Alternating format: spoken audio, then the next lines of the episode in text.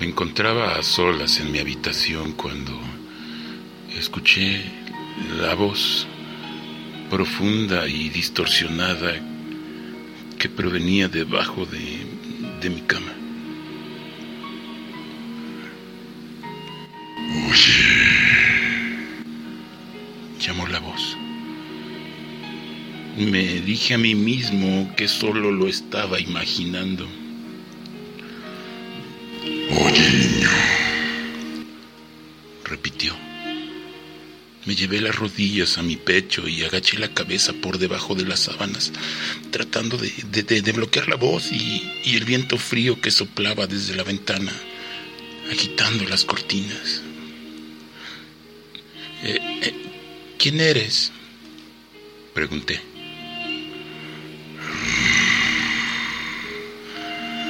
soy el monstruo sea que, que, que eres real. ¿A qué te refieres? Por supuesto que soy real. Eh, ¿Tienes un nombre? Por supuesto que tengo un nombre. ¿Y, y cuál es? Frank. Eh, ¿Frank?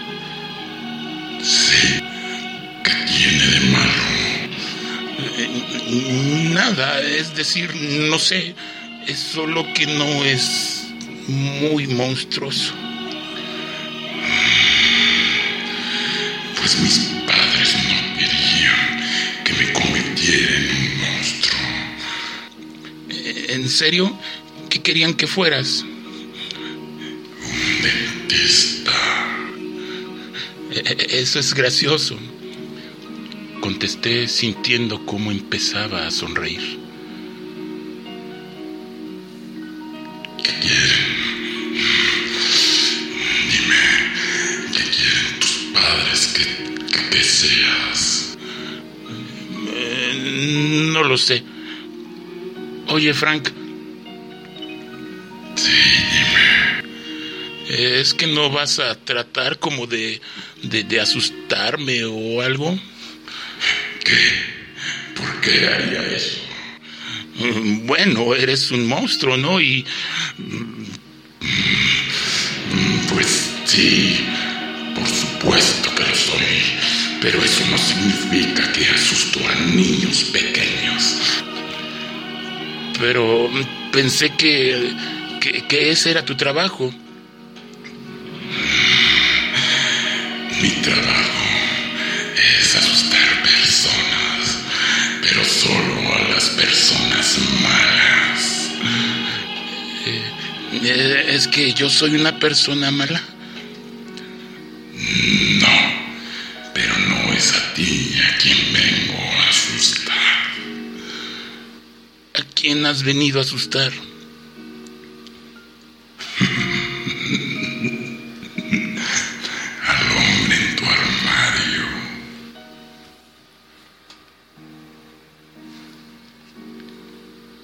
La piel de mis brazos empezó a hormiguear.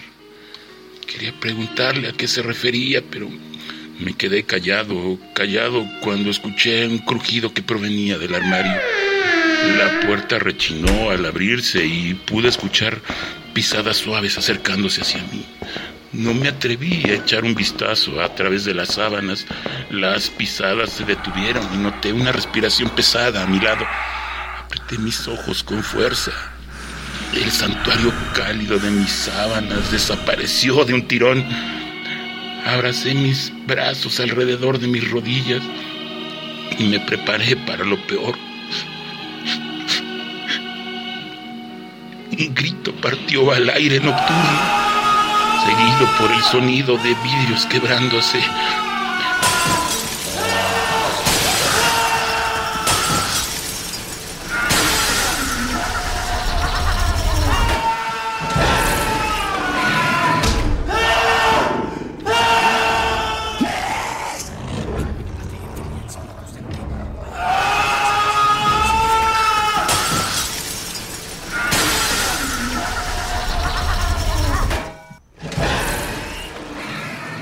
Abrí mis ojos sutilmente y descubrí un cuchillo que yacía en la alfombra junto a mi cama. La hoja destellaba bajo la luz de la luna. Mis padres se apresuraron a mi habitación y me preguntaron lo que había pasado. Pero no sabía qué decirles. Solo que alguien se había estado escondiendo en mi armario y que había saltado por la ventana. Mis padres llamaron al 911 y la policía llegó de inmediato. Arrestaron a un hombre, Gary Thompson, que estaba corriendo por la calle a unos bloques de distancia. Estaba cubierto en sangre y vidrios rotos. Encontraron el auto abandonado de Gary en nuestra propiedad y dentro de este había cinta adhesiva, cuchillos, barbitúricos y una cámara de video. Según me contaron, el abogado de Gary alegó demencia. Y actualmente, Gary está encarcelado en una institución psiquiátrica estatal para criminales. Nunca volví a saber de Frank el monstruo. Pero el detective que estuvo a cargo del caso nos dijo que Gary duerme en el suelo de su celda y les dice a los doctores que está aterrado del monstruo que vive bajo su cama.